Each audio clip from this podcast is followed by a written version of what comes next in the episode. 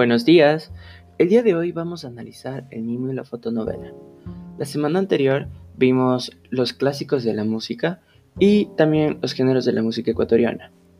Hoy nos vamos a enfocar en otro tipo de arte. Escuchemos.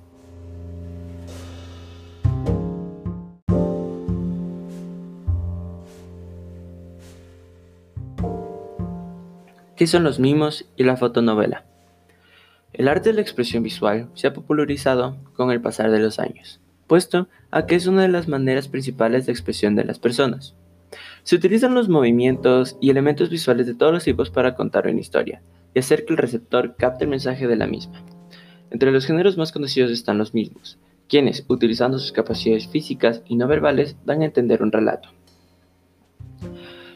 Estos tienen características únicas, como por ejemplo una camiseta rayada, la cara pintada de blanco, guantes y mucho más.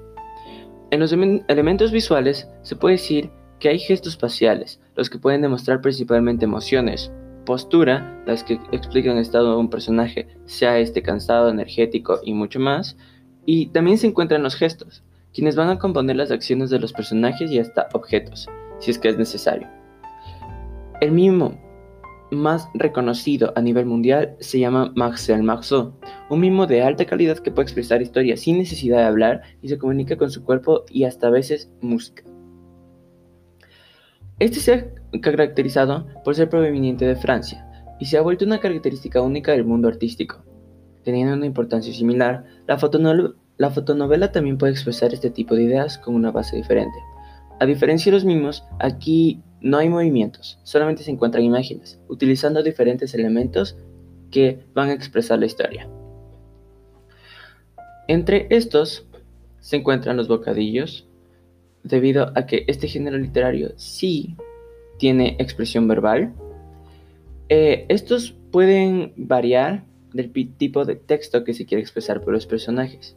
Como por ejemplo, una idea se utiliza un bocadillo con forma de nube, que no está conectada directamente con la cara, pero está dividida en, puntos pequeños. Un grito siendo un bocadillo con la forma de una explosión.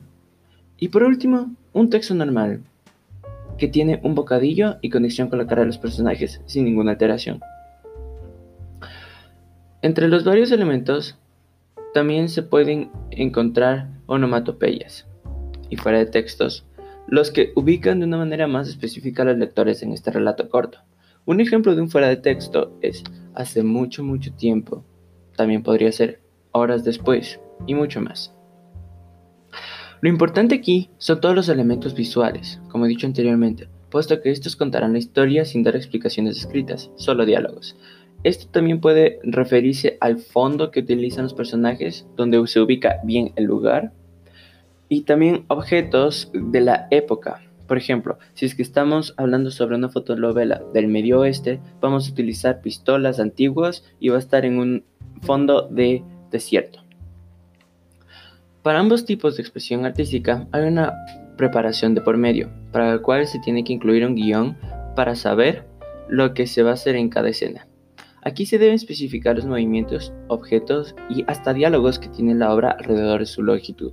Estos diferentes géneros son importantes, puesto que caracterizan el mundo del arte visual y cubren una extensa categoría en este género.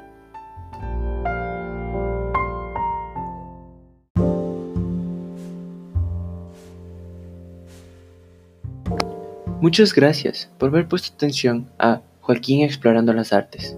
Quédense atentos para la próxima semana con nuestro nuevo podcast.